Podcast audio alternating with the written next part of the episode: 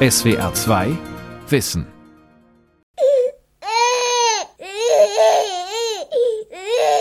Was heißt unkontrollierter Ausdruck?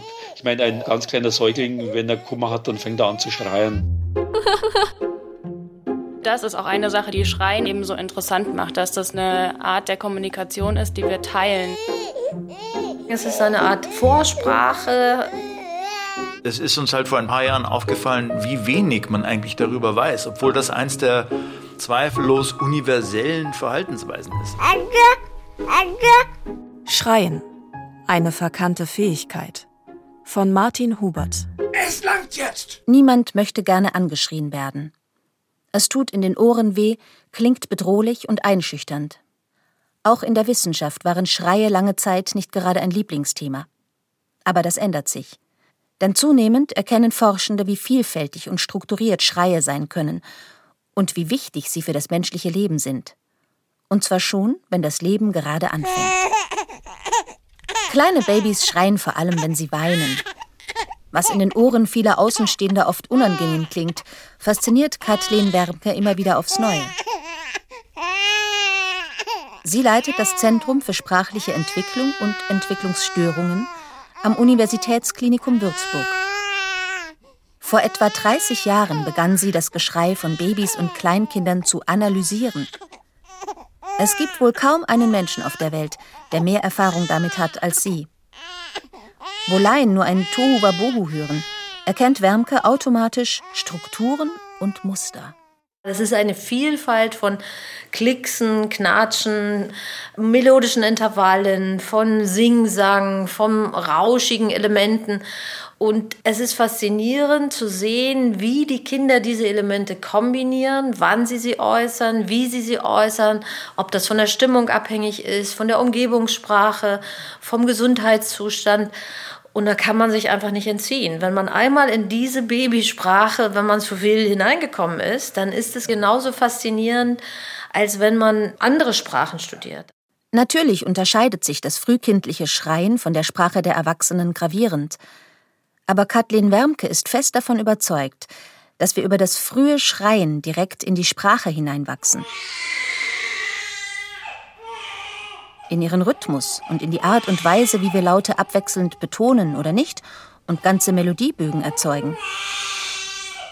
Auf diese Weise könnte für Kathleen Wermke vor zwei Millionen Jahren die Menschheit überhaupt zur Sprache gekommen sein. Da war eben am Anfang nicht das Wort, wie es die Bibel sagt, sondern am Anfang war die Melodie.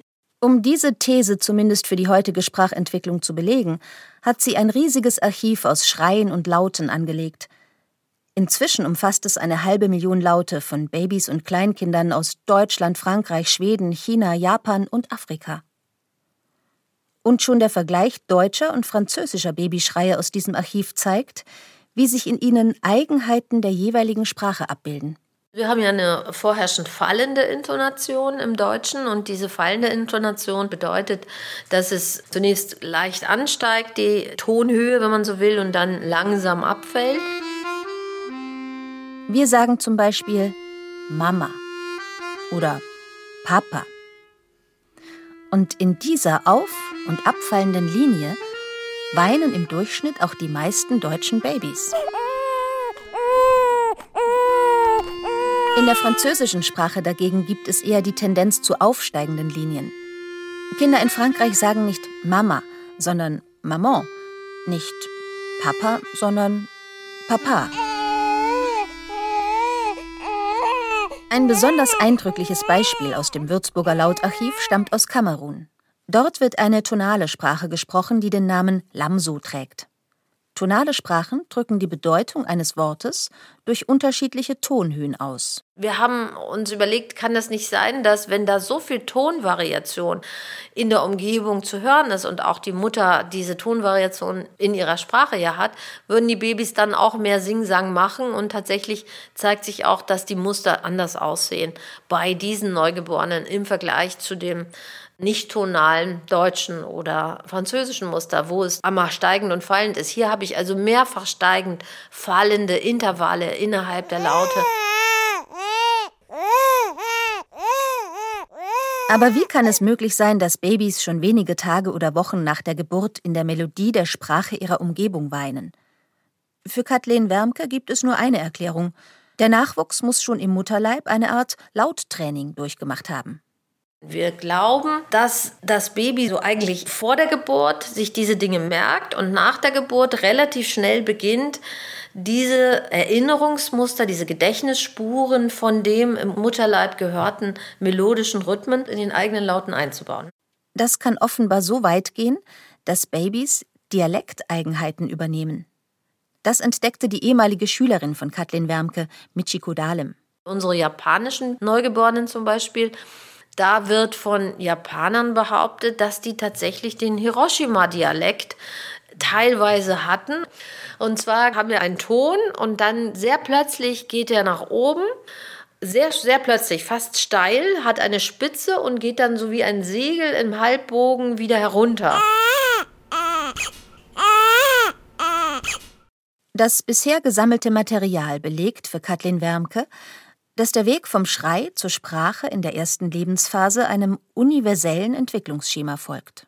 Alle Babys auf der Welt beginnen mit dem Weinen melodische Übungen zu machen. Und diese melodischen Übungen, die scheinen sie auch in sehr systematischer Art und Weise zu machen, indem die Bögen zunächst sehr einfach sind und dann kombiniert werden miteinander zu Doppelbögen, zu Dreifach-, Vierfachbögen bis hin zu Fünffach, manchmal auch selten Sechs- und Siebenbögen innerhalb eines Lautes, also einer Expression.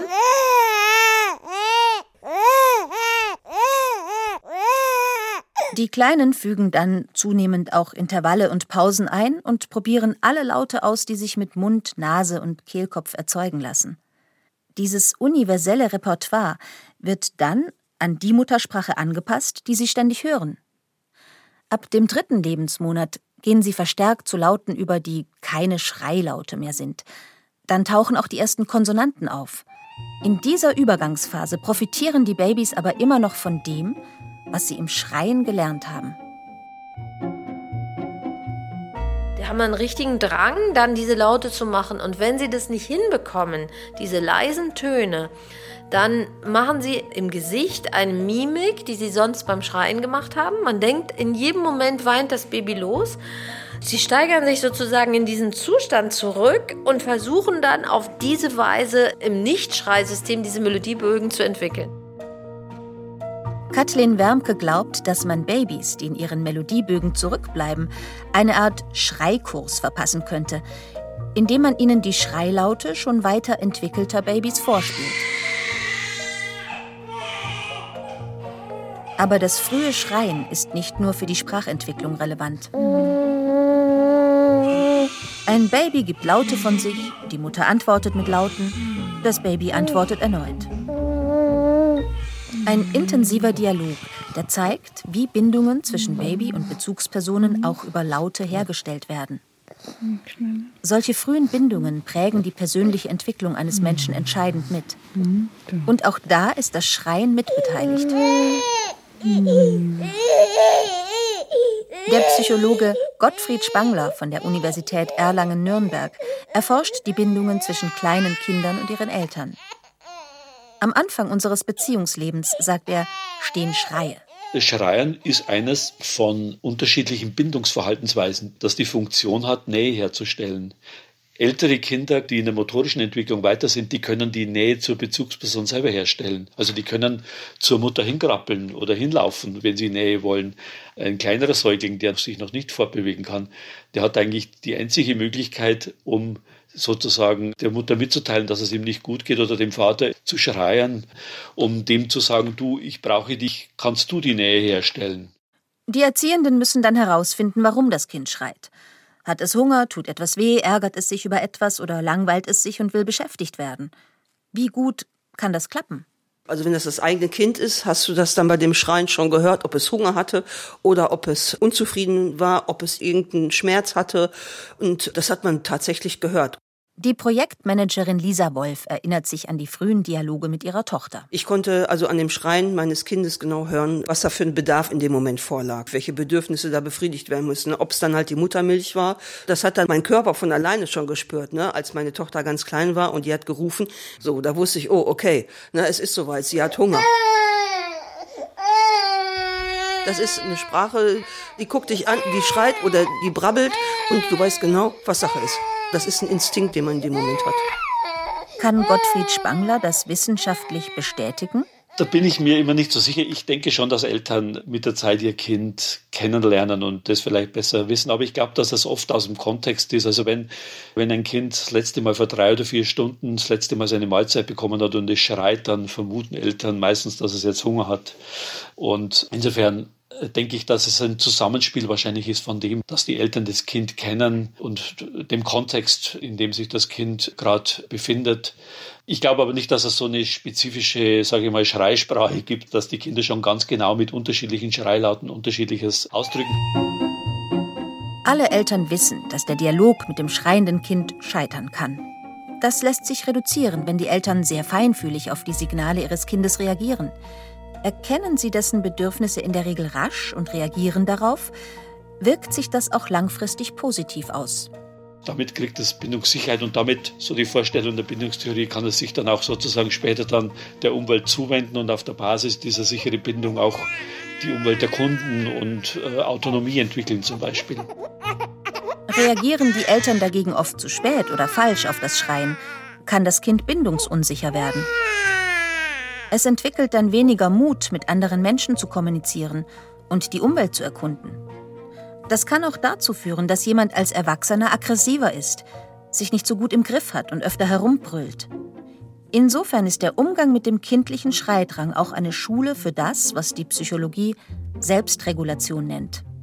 Wenn alles gut geht, setzt sie bei den Kindern schon relativ früh ein mit neun Monaten zum Beispiel, dann können wir feststellen, dass sie schon jetzt auch in der Lage sind, im Prinzip ihre Emotionen selbst zu regulieren. Sie zeigen relativ wenig negative Emotionen und ihre emotionale Verfassung ist auch nicht mehr so abhängig vom Verhalten der Eltern. Sie haben im Prinzip gelernt, schon solche Situationen zu bewältigen. Was einschließt, dass sie auch kontrollierter sind und nicht bei jeder Gelegenheit schreien. An meine ganz frühen Lebensjahre kann ich mich natürlich nicht erinnern, aber ich kann mich daran erinnern, dass meine Mutter ganz gut damit umgehen konnte, wenn ich mal gebrüllt habe.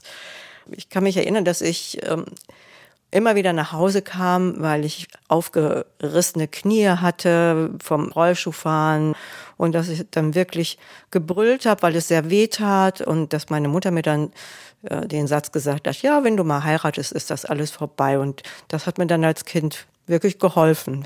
Die Gymnasiallehrerin Rosa Daniel erinnert sich gern daran, wie gut ihre Mutter ihr Schreien besänftigen konnte. Bis heute hat das bei ihr sozusagen Selbstregulationsnachwirkungen.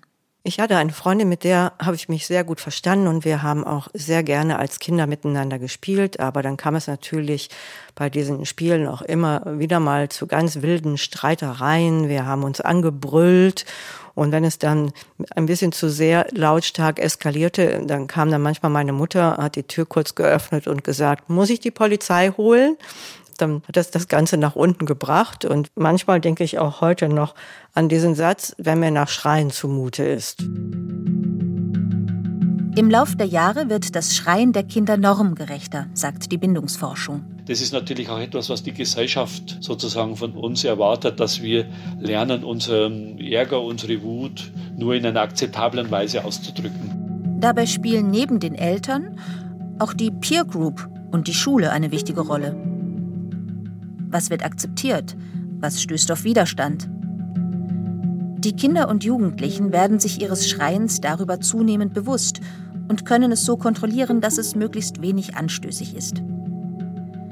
Die Art und Weise, wie wir schreien, zeigt also, inwieweit wir zu sozial integrierten Persönlichkeiten geworden sind. Verdammt nochmal! Was aber ist passiert, wenn Menschen auch als Erwachsene noch häufig unkontrolliert herumbrüllen. Wir wissen auch aus der Entwicklungspsychopathologie, dass sowas wie aggressives antisoziales Verhalten, dass es hier oft auch Vorhersagen gibt von Emotionsregulationsproblemen, die schon sehr früh in der Kindheit beobachtet werden. Also das könnte schon eine Rolle dafür spielen für solche Fähigkeiten später. Aber wir würden jetzt nicht erwarten, dass das sozusagen eine 1 zu 1 Vorhersage ist. Hier können natürlich auch sowas wie Temperamentsmerkmale auch eine Rolle spielen. Der Umgang mit dem frühkindlichen Schreien legt also nicht unmittelbar fest, ob jemand auch als Erwachsener aggressiv ist und oft unkontrolliert herumbrüllt.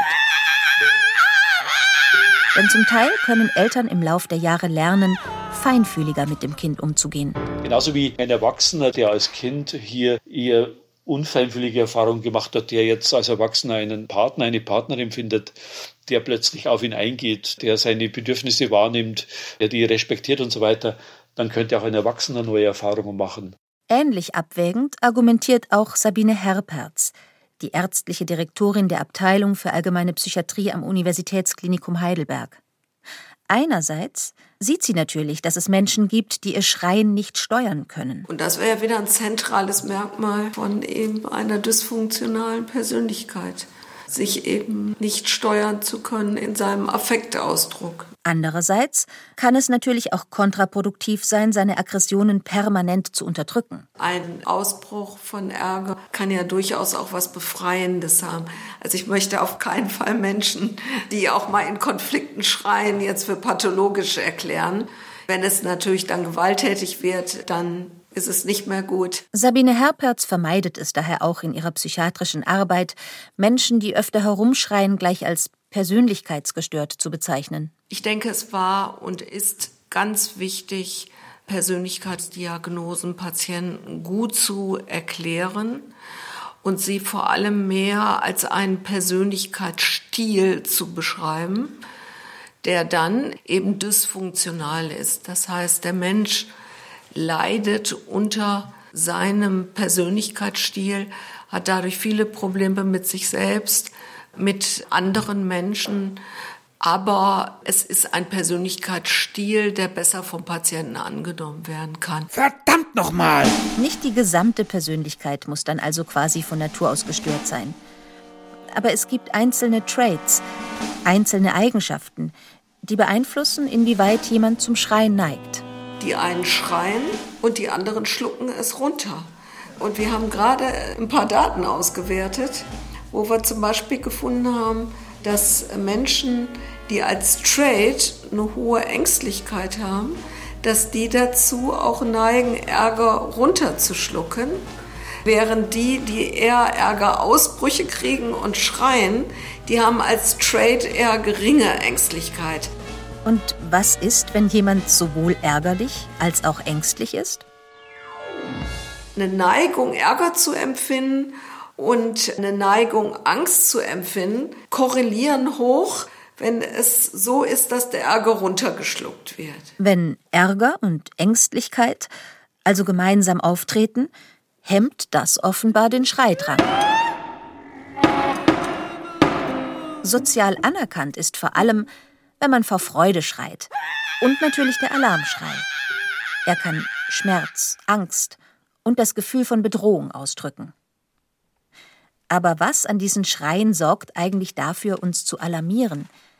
Ist es nur die reine Lautstärke? Der Neurowissenschaftler David Pöppel wollte das in einer Studie herausfinden.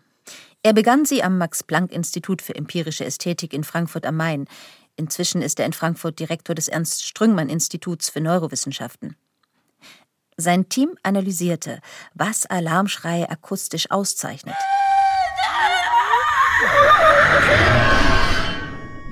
Die Lautstärke eines akustischen Signals wird durch die Amplitude bestimmt. Eine Welle, die stärker oder schwächer ausschlagen kann. Diese Wellen können unterschiedlich schnell aufeinander folgen. Das ist ein normales Sprachsignal, also wir unterhalten uns hier ganz normal, geht in der Lautstärke, also der gefühlten Lautstärke, ungefähr drei bis fünfmal pro Sekunde auf und ab. Das wären drei bis fünf Hertz. Bei Alarmschreien, fand David Pöppel heraus, schnellt diese Frequenz extrem nach oben. Das geht so zwischen 30 oder 50 und 100 Hertz auf und ab. Das heißt, es gibt sozusagen ein Flattern, das fühlt sich an wie Rauigkeit. Das heißt auch auf Deutsch tatsächlich Rauigkeit, auf Englisch Roughness, komischerweise. Ist auch irgendwie ein ironischer Spaßfaktor, dass der technische Begriff Roughness auch für Alarmschreie sozusagen der richtige ist. Aber das ist tatsächlich ein akustisches Signal, eben eine Signatur, wie schnell ein Signal auf und ab geht in seiner Lautstärke. Nicht die Lautstärke allein, sondern die Geschwindigkeit, mit der sie hoch und herunter gefahren wird, alarmiert uns also. Unser Gehör wird durch dieses rasche Auf und Ab sozusagen überreizt. Wir reagieren genervt und unsere Aufmerksamkeit schießt nach oben. Das Team von David Pöppel hat diese Rauigkeit erstmals wissenschaftlich belegt, bestätigte aber nebenbei, dass sie bei altbekannten künstlichen Signalen schon sehr erfolgreich genutzt wird. Je rauer Schreie sind, desto alarmierender klingen sie also. Werden sie aber vielleicht besser erkannt, je lauter sie sind? Gnadenlos, dieses alle Dämme brechen, das habe ich auch schon erlebt und das ist unglaublich. Lisa Wolf ist Fußballfan und kann sich an ein Spiel ihres Lieblingsvereins erinnern, bei dem erst in letzter Sekunde der entscheidende Treffer gelang. Dann mussten auch alle hören, wie sehr sie sich freut. Ich habe geschrien ohne Ende, dass ich wirklich heiser war vor lauter Freude, so ne, vor Ekstase. Das war so unglaublich. Wut und Freude erkennen wir im Minenspiel umso besser, je stärker sich das Gesicht vor Wut verzerrt oder je breiter ein Lächeln ist. Analog galt in der Wissenschaft, dass Menschen besser erkennen können, ob Schreie Freude oder Angst ausdrücken, wenn sie besonders laut sind bis die Psychologin Nathalie Holz vom Max-Planck-Institut für empirische Ästhetik diese These herausforderte. Ich habe mit meinem Doktorvater gewettet, ob wir extrem intensive Ausrufe nun unterscheiden können oder nicht unterscheiden können. Nathalie Holz wettete mit David Pöppel, dass wir das nicht mehr können, wenn wir richtig laut brüllen. Absolut sicher war ich mir natürlich nicht, aber das habe ich in dem Moment nicht zugegeben. David Pöppel wettete dagegen, wollte es aber auch genauer wissen. Also lud Nathalie Holz Sängerinnen ein und forderte sie auf, verschiedene Emotionen in unterschiedlicher Intensität auszudrücken. Wobei man eben sagen kann, dass mit steigender emotionalen Intensität automatisch geschrien wurde. Anschließend hörten sich Versuchspersonen diese Ausrufe an und sollten beurteilen, ob sich darin Schmerz, Angst, Freude oder etwas anderes spiegelt. Das Ergebnis zeigte, David Pöppel hatte die Wette verloren. Er hatte geglaubt, dass Emotionen auch dann noch erkannt werden, wenn besonders intensiv geschrien wird. Man kann sehr gut unterscheiden, wie intensiv etwas vokalisiert ist. Aber das Faszinierende ist, dass die Klassifikation, wie Leute das dann empfinden und interpretieren, eben bei den besonders intensiven Signalen nicht mehr so gut ist, sondern schlechter wird. Das heißt, es gibt sozusagen einen Mittelbereich, der optimal ist für vokale Kommunikation. Wenn es aber an sein Gemachte geht, wird es plötzlich eine andere Art von Signal. Nämlich eines, das nur noch nervt, aber nicht mehr verständlich ist. Wenn man also schon laut werden muss und gleichzeitig verstanden werden will, sollte man es möglichst moderat tun, so gut das eben geht. Oh. Wenn jemand aber moderat schreit, woran können wir dann erkennen, welche Bedeutung die Ausrufe haben? Dem ist Sascha Frühholz vom Institut für Psychologie der Universität Zürich nachgegangen. Auch er ließ Menschen in seinem Labor Schreie ausstoßen, die dann von Versuchspersonen klassifiziert werden sollten. Frühholz entdeckte, dass sie dabei sechs verschiedene Emotionen unterschieden. Vier Alarmschreie für Furcht, Ärger, Schmerz und Trauer.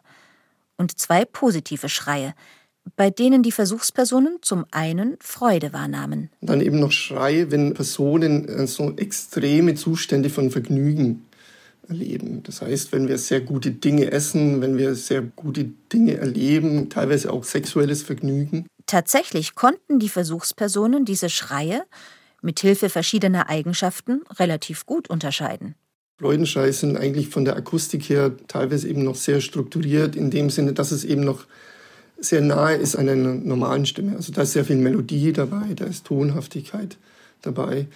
Das geht teilweise bei anderen Schreien verloren. Die Trauer ist zum Beispiel ein Schrei. Da ist ein bisschen Ton dabei, aber da verliert sich die Tonhaftigkeit während des Schreins. Das ist einfach so ein bisschen auch dieser psychologische Ausdruck der Trauer, irgendwie der Verlust von, von Stabilität.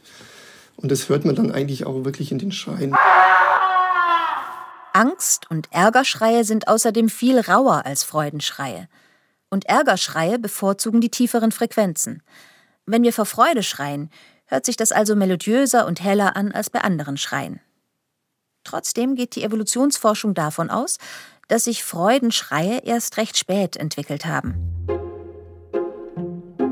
Am Anfang der Evolution sollen die Angst- und Alarmschreie stehen, weil sie das Überleben sichern konnten. Deshalb galt auch, dass wir Menschen als biologische Wesen eigentlich von der Evolution vorbereitet sind, negative Schreie wahrzunehmen. Also vor allem Schreie, die im Alarm ausdrücken, wie Ärger und die Angst. Wir sollten demnach solche Schreie besser und schneller erkennen können als Freudenschreie. Empirische Belege für diese Annahme gab es jedoch kaum, weshalb Sascha Frühholz die Annahme testete. Er spielte Versuchspersonen die sechs Schreitypen vor, die sein Team gefunden hatte. Ärger, Schmerz, Trauer, Furcht, Freude und Vergnügen. Die Probanden sollten dann so schnell wie möglich auf eine Taste für positive oder negative Schreie drücken. Das Ergebnis überraschte. Wenn wir einen positiven Schrei, einen Freudenschrei den Leuten vorgespielt hatten, konnten sie viel besser die positive Taste drücken. Das heißt, die haben diese Schrei viel weniger falsch klassifiziert im Vergleich zu diesen negativen Schreien. Und sie reagierten auch viel schneller auf die positiven Schreie. Frühholz untersuchte bei dem Experiment zusätzlich per Hirnscan, was sich in den neuronalen Netzen der Versuchspersonen tat und fand das Ergebnis bestätigt. Wir haben uns typische Hirnstrukturen angeschaut, die mit der Emotionsverarbeitung zusammenhängen, vor allem das limbische System. Da hatten wir eben auch gesehen, dass das limbische System viel stärker auf diese positiven Schreie reagiert als auf die negativen Schreie. Die Nervenzellen in dieser Hirnregion reagieren auf diese Schreie mit stärkerer elektrischer Aktivität. Frühholz untersuchte zusätzlich noch die Regionen im Gehirn, in der akustische Signale bewusst gemacht werden. Auch da haben wir festgestellt, dass die Hörrinde viel mehr auf die positiven Schreie reagiert als auf die negativen Schreie. Wie ist das zu erklären? Ich denke, da spielt die Kultur natürlich auch eine große Rolle. In unserer modernen Kultur, zumindest in den westlichen Gesellschaften, ist es eigentlich so, dass unser Alltagsleben viel mehr durch diese positiven Emotionen geprägt ist. Und dadurch hat sich vielleicht eben so eine kleine Präferenz ergeben beim Menschen, dass wir eigentlich viel mehr sensitiv sind auf diese positiven Schreie. Vielleicht auch deshalb, weil wir als Menschen uns eigentlich Umwelten geschaffen haben, wo wir die negativen Emotionen eigentlich so ein bisschen außen vor halten. Deswegen hat sich da eben vielleicht so eine, so eine Verschiebung ergeben. Eine Vermutung. Aber das, was die Wissenschaft insgesamt über die Bedeutung des Schreiens herausgefunden hat, spricht sehr dafür, die Kultur des Schreiens zu pflegen. In möglichst kommunikativer Weise. SWR 2 Wissen. Schreien. Eine verkannte Fähigkeit. Von Martin Hubert. Sprecherin Tine Kiefel. Redaktion Vera Kern. Regie Günther Maurer. In Berlin ist am Abend ein Lastwagen in einen Weihnachtsmarkt gerast. Das war vor fünf Jahren. Der Attentäter ist tot. Geklärt ist aber längst noch nicht alles. Wir müssen die Fehler, das, was passiert ist, transparent machen, damit wir und unsere Politik Vorkehrungen treffen können gegen Terror. Eine Theorie führt die Journalisten bis in den Irak. Anis Amri war alles, aber kein Einzeltäter. Das ist der Podcast Breitscheidplatz. Jetzt in der ARD Audiothek und überall, wo es Podcasts gibt. SWR 2 Wissen. Manuskripte und weiterführende Informationen zu unserem Podcast und den einzelnen Folgen gibt es unter swr2wissen.de.